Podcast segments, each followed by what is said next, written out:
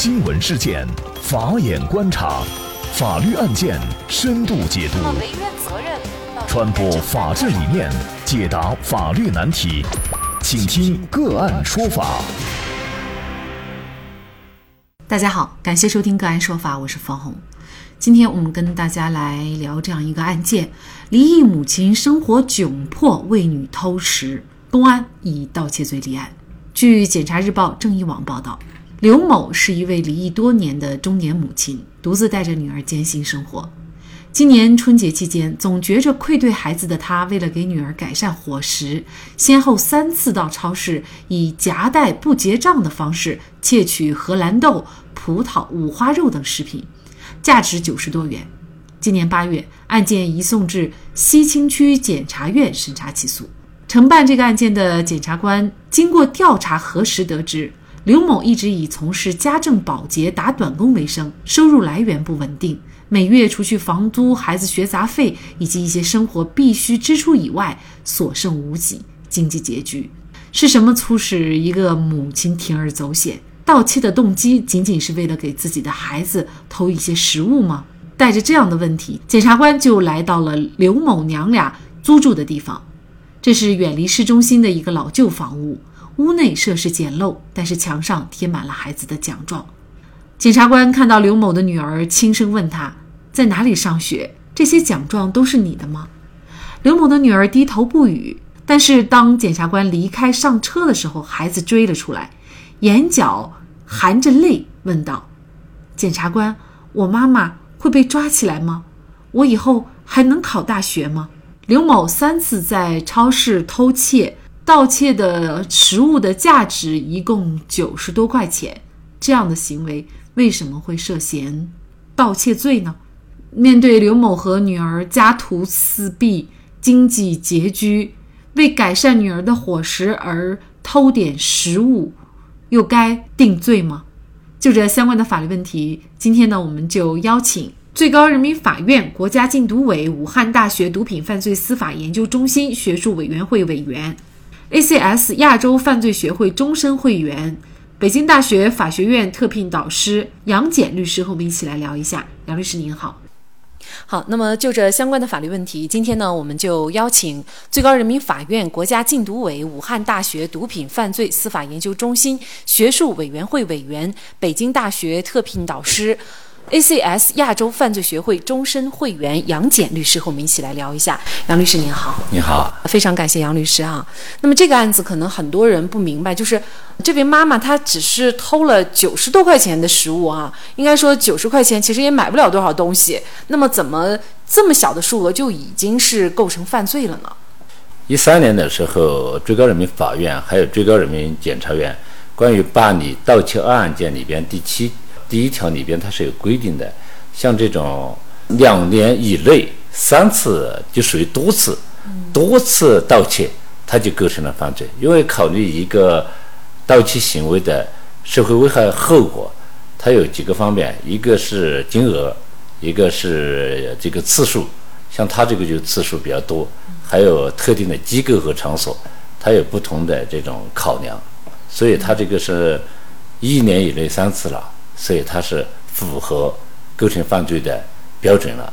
也就是说，它没有数额的限制。可能我一次，假设我只是偷一小点东西，可能这个价值几块钱，但是它只要是两年之内超过三次，就构成犯罪嘛？包含三次本数。但是这个案件比较特殊，就是这位母亲呢，呃，确实是家庭比较拮据，平常呢也是靠着家政打一些短工来维持生活，然后自己一个人还要带着一个孩子。那么她。出于他的目的，其实就是想给孩子改善一下生活。其实通过这个角度，我们也觉得好像也是可以理解的啊。那么，如果这种行为也定罪的话，我们觉得好像对于这种贫困人口的法律的关怀还没有做到。那您怎么看这个问题呢？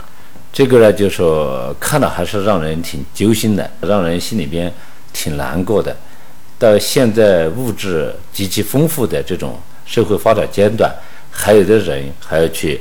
偷这些零食啊，偷点肉啊，给孩子吃，实际上看起来都会让人掉泪的。这种事情呢，要做两方面的一个评价。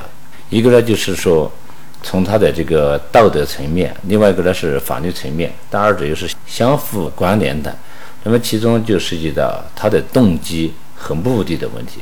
显然他的目的就是去超市去偷点这些孩子吃的东西啊，但是他的动机，他的动机是善的，他并非是恶的，所以这人格让人产生同情的同情心的，就是这样的。因为孩子又那么优秀，孩子又在发育阶段在成长，孩子又需要补充一些食物，但是他本人又是一个清洁工，又是一个靠自己勤劳的双手。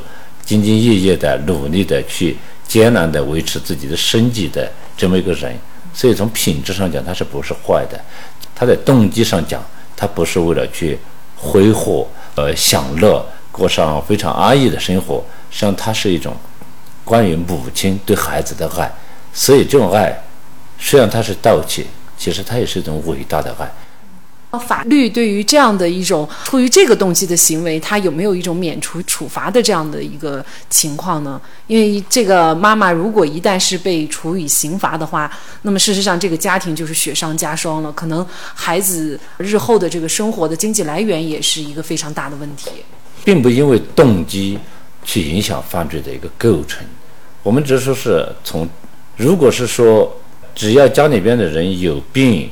或者是说孩子成长需要，就可以去盗窃他人钱财的话，就侵害了他人的财产权利。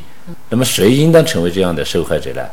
比如说，有的家庭父母都有癌症，那没有住院费用，他去盗窃其他人钱财来支付医疗费，他是否具有正当性呢？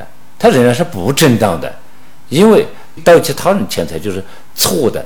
所以无论他这个动机。是多么的善良，无论这个母爱是多么的伟大，但是在法律上做评价，他不能够去作为他盗窃他人财物的正当理由，还是仍然面临刑事处罚。那我们就来看这个案件检察机关的一个处理情况啊。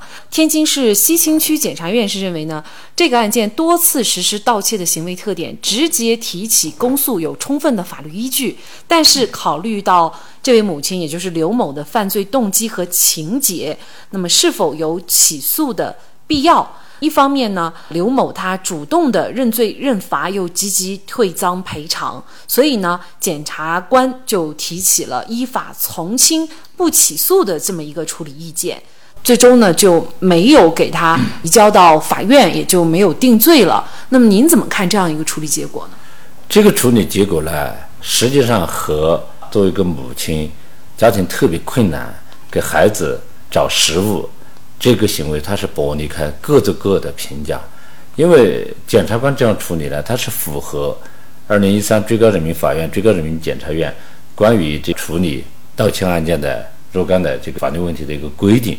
因为他在第七条的第四款里边，他说的很清楚：如果说情节轻微、具有悔罪认罪的态度、认罪认罚，然后社会危害性不大的。那么可以做出不起诉处理，它是有法律依据的，哎，当然我们对这样的行为的话呢，实际上我内心都有独立的评判。第一，他不是恶的动机；第二的话呢，他那么贫困，其实我们社会是有责任，国家是有责任的。第三个呢，他还是充分体现了母性的光辉啊，为了孩子做了这样的事情，但是最终没有起诉他，还是法律上。有这样的依据，由于他认罪悔罪，另外还有一个问题，他只是九十块钱，九十块钱这个盗窃罪的话，它的这个危害后果并不严重。最重要的是什么呢？他没有这个人身危险性，也就是说没有这个再犯的可能性。他是充分认罪悔罪的，帮助他以后他认识到错误也就算了嘛。我们再举一个极端一点的案例。当一位母亲看着自己的孩子马上就要饿死了，而母亲又没有钱给孩子买任何的东西，家里也没有吃的，那这个时候呢，他就去邻居家偷窃了五十块钱给孩子买吃的，那这是否构成盗窃罪？法律也不外乎人情，法律也讲温度。犯罪的三大特征之一就是犯罪行为要有严重的社会危害性。刘某的行为虽然符合法律条文关于盗窃罪的规定。但是却不具备犯罪的社会危害性的特征。本案当中的检察机关能够合法合理的决定不起诉，值得点赞。好，在这里再一次感谢最高人民法院国家禁毒委、武汉大学毒品犯罪司法研究中心学术委员会委员、ACS 亚洲犯罪学会终身会员、北京大学法学院特聘导师杨戬律师。那另外，我们明天晚上个案说法的直播继续开启。明天我们将跟大家来关注这一周以来的三个热点事件啊，都是跟婚姻家庭有关系的。一个呢是男子花了数百万养儿子，养了五年，竟然发现孩子并非自己亲生的。那么孩子的妈最后呢以涉嫌诈骗罪被刑拘。那另外呢，我们会跟大家共同来关注明星周震南父母被列为失信人名单。欠款上亿，那作为儿子的周震南是否应该替父还债？另外，还有一位网友呢，在网上发布了一篇海南航空乘务员骗我的情况说明，自曝家丑。大概意思呢，就是他发现准备和他结婚的未婚妻竟然同时交往几个男朋友。那么在谈恋爱的过程当中啊，这名这个男方呢晒出了账单，转账给这名空姐呢，大概有一百万。那么其中呢还不包括现金、旅游、娱乐、机票，以及呢给他父母买手机、买头等舱机票、逛商场、美容院等等的，还有一些奢侈品的消费啊都没计算在内。